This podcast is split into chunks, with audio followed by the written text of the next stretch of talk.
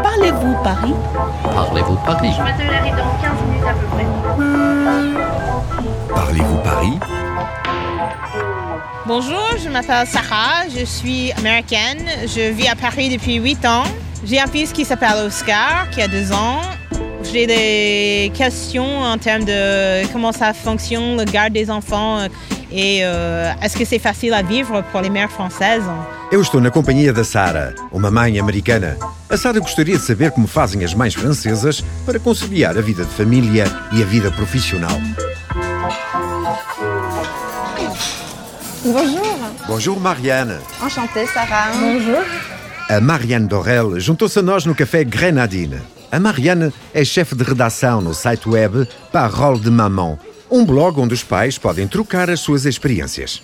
J'ai fait la remarque euh, quand Oscar avait 3-4 mois, les mamans françaises que je voyais euh, de temps en temps ont tous commencé à disparaître hein, des parcs et plusieurs endroits comme ça parce qu'ils ont repris euh, le travail comme ça et puis euh, tout d'un coup euh, on voit plus les bébés, on voit plus les mamans, euh, ils disparaissent un peu. A Sara encontrava muitas mães no jardim quando o seu filho Oscar era pequenino. Mas pouco a pouco as mães começaram a desaparecer.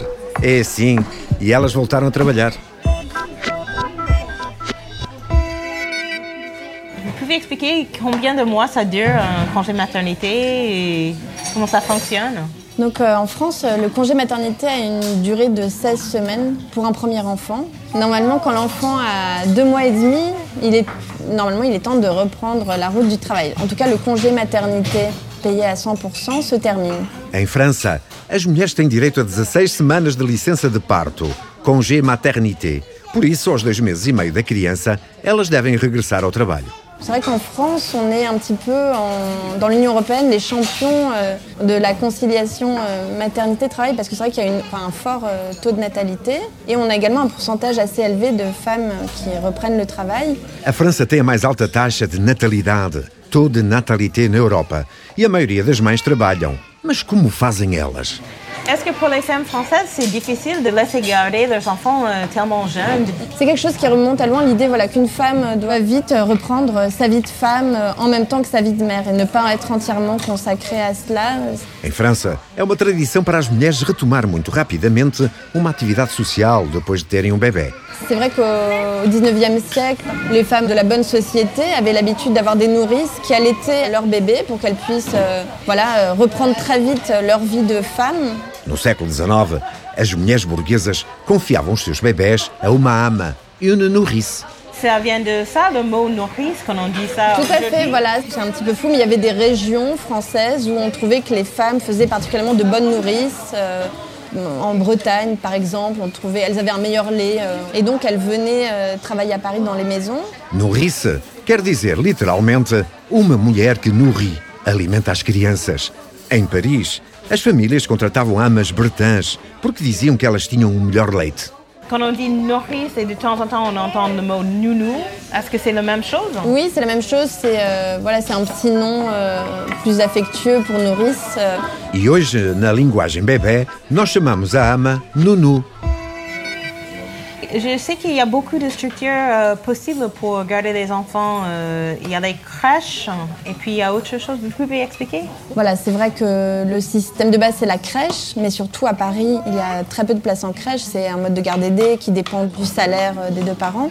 O melhor meio de dar a guardar a sua criança para uma mãe que retoma o trabalho são os infantários municipais, les crèches, se houver um lugar. Ensuite, bien sûr, on peut faire appel à, à des nounous, donc ça fonctionne sur la confiance. Par exemple, à Paris, c'est vrai que c'est très commun de voir des gardes partagées. Donc, ce sont deux familles qui partagent une même euh, nourrice pour s'occuper de leurs enfants.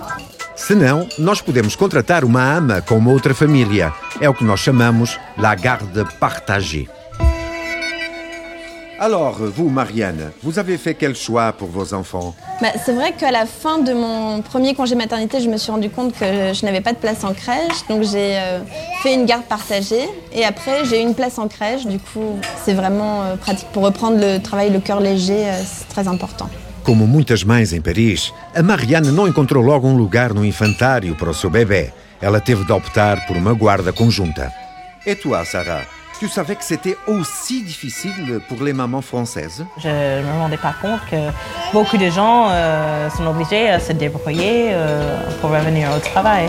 O sistema de guarda em França é muito bem feito, mas não existem lugares para toda a gente. Por isso, muitas mães devem desenrascar-se para encontrar uma solução e poder retomar o trabalho. Merci beaucoup, Marianne, por toutes ces précisions. Merci. Merci à vous. Bem, chegou a hora de partir. A Sara apreciou o ambiente do café Grenadine. Ela voltará ali certamente com o seu filho Oscar. À bientôt. Au revoir! Au revoir. Merci.